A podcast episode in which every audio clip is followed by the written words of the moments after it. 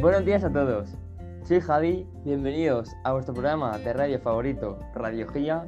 Y hoy, día 28 de octubre, tenemos con nosotros a las hermanas Vegara, catedráticas en geodinámica en la Universidad de Complutense de Madrid, que nos van a hablar de todo lo que podemos saber y más sobre la tectónica de placas. Vamos a dar paso a Celia Vegara. Buenos días, soy Celia Vegara y tengo 25 años. Hace un año terminé la carrera de Geología y me especialicé en la tectónica de placas, que fue el tema que más me llamó la atención de toda la carrera. Gracias a mi nota final que obtuve, tuve la suerte de poder acceder al laboratorio geológico más importante de Madrid, donde descubrí más cosas sobre la tectónica de placas. Bueno, bueno, no me adelantes nada más y vamos a dejar que se presente tu hermana Andrea. Buenos días, yo soy Andrea Vegara, tengo 27 años. Ya hace dos años que acabé la carrera de geología y seguidamente durante un año me especialicé en un doctorado sobre la tectónica de placas. Casualmente estuve haciendo las prácticas sobre la geología, especialmente la de la tectónica de placas, en el mismo laboratorio que mi hermana accedió tras su nota final. Oye, qué curioso que las dos hermanas que hayan estudiado lo mismo en la misma universidad y se han espe especializado en la misma rama de geología. Bueno, chicas, ahora ya llega el momento de extendernos más sobre el tema, que seguro que vuestros oyentes tienen la misma ilusión y ganas que yo. Bueno, pues voy a empezar yo y vamos a empezar por lo más básico, que es en qué consiste. La tectónica de placas surge en 1970 y es un conjunto resumen de ideas que explica los procesos geológicos que tienen lugar en la Tierra. Hay tres puntos fundamentales que debemos saber sobre ella. La litosfera se divide en una serie de fragmentos rígidos al que llamamos placas litosféricas. Estas placas se mueven, cambian e interactúan. Sus bordes tienen mucha actividad geológica. Oye, te has puesto a hablar y no has dicho ni cómo, ni por qué, ni quién formuló esta teoría. Bueno, esta teoría fue formulada por Wegener, que se basó en las teorías anteriores y propuso la formación de un supercontinente llamado Pangea, que se fragmentó en los continentes que conocemos hoy en día. A esto lo llamaremos la teoría de la deriva continental. Él no fue capaz de dar una explicación válida de la formación de los continentes, pero su propuesta le sirvió de base para otras teorías, por ejemplo, para la teoría de la tectónica de placas, la cual hemos venido a contaros. Bueno, bueno, vamos a centrarnos que me voy al tema. Bueno, chicas, si os digo que no sabía que había tanta información sobre la tectónica de placas, ¿cómo os quedáis? Pues si te digo la verdad, nos sorprende mucho, mmm, ya que estos temas para el ser humano son prácticamente desconocidos, ya que le damos más importancia a otros que tienen en verdad muy poca. Bueno, tengo una curiosidad. ¿Las placas tectónicas se dividen en partes o cómo va eso exactamente? Sí, según el tipo de litosfera que los compone, pueden ser oceánicas o continental. La litosfera oceánica está compuesta por basalto en su superficie y en el interior por gabro. Tiene un, tiene un espesor de 3 a 15 kilómetros. La litosfera continental está compuesta de granito y rocas sedimentarias y tiene un espesor de 30 a 70 kilómetros, pero es menos densa que la litosfera oceánica.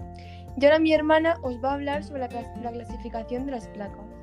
Como bien ha dicho mi hermana, os voy a hablar de la clasificación de placas. Os lo voy a explicar de una forma sencilla ya que es un tema difícil de comprender. Las placas se clasifican en función de su composición, si son oceánicas, continentales o mixtas. Y también en función de su tamaño, si son mayores, menores o si son microplacas. Os voy a nombrar unas, unas cuantas de cada tipo de tamaño. Con menor tamaño tenemos la de Nazca, Coco, la Índica y la Arábica. Con mayor tamaño tenemos la Euroasiática, la del Caribe, la Pacífica, la Australiana, la Sudamericana y la Africana. Y las microplacas tenemos la de Juan de Fuca. Madre mía, no tenía ni idea de la cantidad de placas que podemos tener en nuestro planeta. Y, oye Celia, me he quedado con la duda de qué era eso de los bordes. Sí, eso te lo va a explicar mi hermana Andrea, que sé que a ella le gusta mucho este tema. Según el movimiento de las placas, sus bordes pueden ser divergentes, transformantes o con... Vamos a por los bordes divergentes. ¿Detergentes? No, no, divergentes.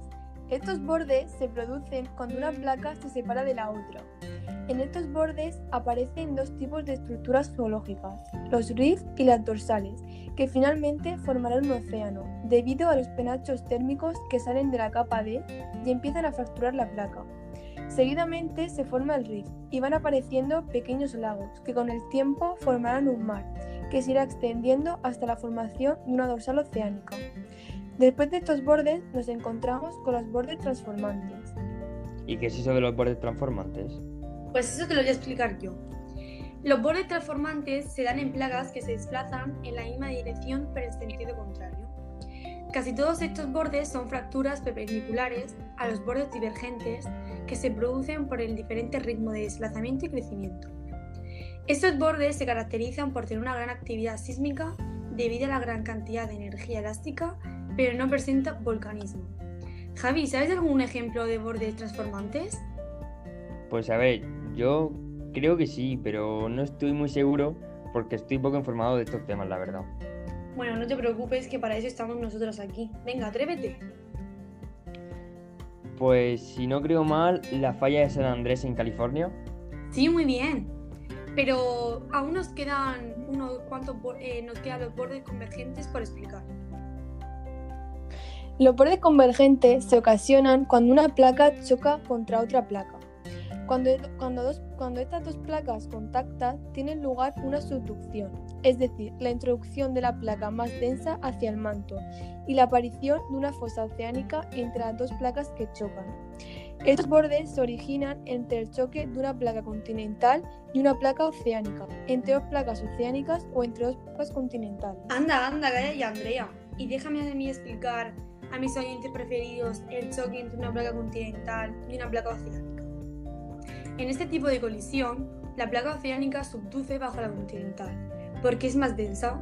El empuje entre las placas pliega y eleva las rocas de la placa continental, y esos sedimentos que se acumulan originan un orógeno eh, pericontinental, es decir, pegado al borde del continente. En este tipo de convergencia hay una actividad sísmica muy intensa y volcanismo, por ejemplo la cordillera de los Andes. Lo siento por interrumpir, no sé si esto tendrá que ver con el tema, pero ¿cómo se originan las islas, las islas de Filipinas en Japón? Claro que tiene que ver. En estos bordes, las dos placas oceánicas tienen densidades muy similares, aunque la más antigua suele ser algo más densa, y es la que subduce. La subducción de la placa oceánica produce terremotos de baja intensidad, pero grandes cantidades de magma que ascienden hacia la superficie a través de fracturas que aparecen en la placa que no subduce. La salida al exterior de estos magmas a través del fondo oceánico da lugar a conjuntos de islas volcánicas alineadas, llamados arcos insulares, es decir, Japón fue a través del choque de dos placas oceánicas. Eh, y por último, os voy a explicar el choque de dos placas continentales, que se producen cuando, cuando ya ha subducido por completo la litosfera oceánica. Debido a esto, encuentra dos bloques de litosfera continental, donde ninguna de las placas se unen al no ser posible la subducción, el empuje entre ambas placas continúa, y eso provoca que las rocas y los sedimentos de ambos, de ambos bloques se plieguen y se eleven formando un gran halógeno, por ejemplo, el famoso Himalaya. Entonces estamos llegando ya al final, ¿no? Sí, pero aún nos queda una parte importante, y es que como en todos sitios siempre hay excepciones. Por ello os voy a hablar del vulcanismo intraplaca. Para ello nos centraremos en un ejemplo, Hawái. Estos archipiélagos de islas volcánicas surgieron en mitad de una placa oceánica. Para explicar su formación, la tectónica de placas propuso la presencia bajo la litosfera de un punto caliente, que es un penacho térmico que aparece en el centro de la placa y agrieta la superficie tras el afloramiento de materiales muy calientes, que generan magmas y se forman un volcán.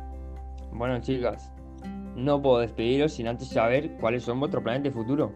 Bueno, pues te lo cuento yo ya. La verdad es que tenemos un proyecto en mente que queremos abrir nuestro propio laboratorio, pero el que para ello necesitamos obtener eh, alumnos con mayor nota para poder investigar más a fondo sobre ese tema. Vale. Mm, la verdad que me parece un proyecto muy interesante, pero antes de acabar, quería hacer un pequeño resumen sobre lo que me ha parecido sobre todo muy interesante de la teoría de la tectónica de placas y es que la teoría de la tectónica de placas nos sirve para explicar todo sobre la Tierra. O sea, cómo se mueven las placas, cómo se forman cordilleras, montañas. Me ha parecido muy interesante ese tema. Y ahora ya que va a finalizar la entrevista, quería agradeceros lo primero a vosotras dos por venir al canal Radiología. Y lo segundo, eh, antes de irnos, también quería daros las gracias por toda la información que nos habéis aportado, tanto a mí como a los oyentes, que ha sido muy interesante. Bueno, muchas gracias a ti y en especial a esta cadena por darnos la oportunidad de venir. Esperamos que os haya sido útil la información y esperamos venir con más frecuencia. Muchas gracias. Buenos días.